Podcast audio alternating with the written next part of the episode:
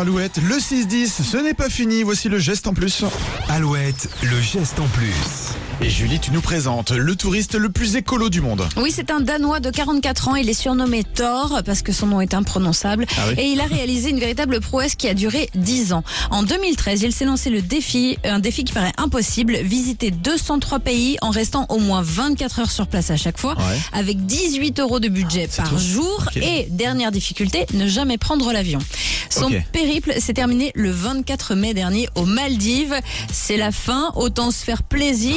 Euh, donc euh, Thor a voyagé sans interruption pendant 3512 jours et a parcouru 360 000 kilomètres.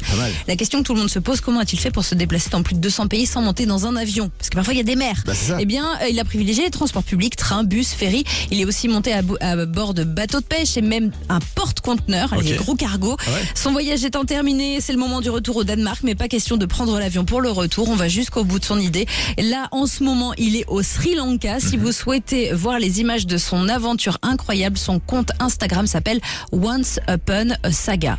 Bravo, bravo à lui. Euh, beaucoup de courage et c'est une très bonne chose.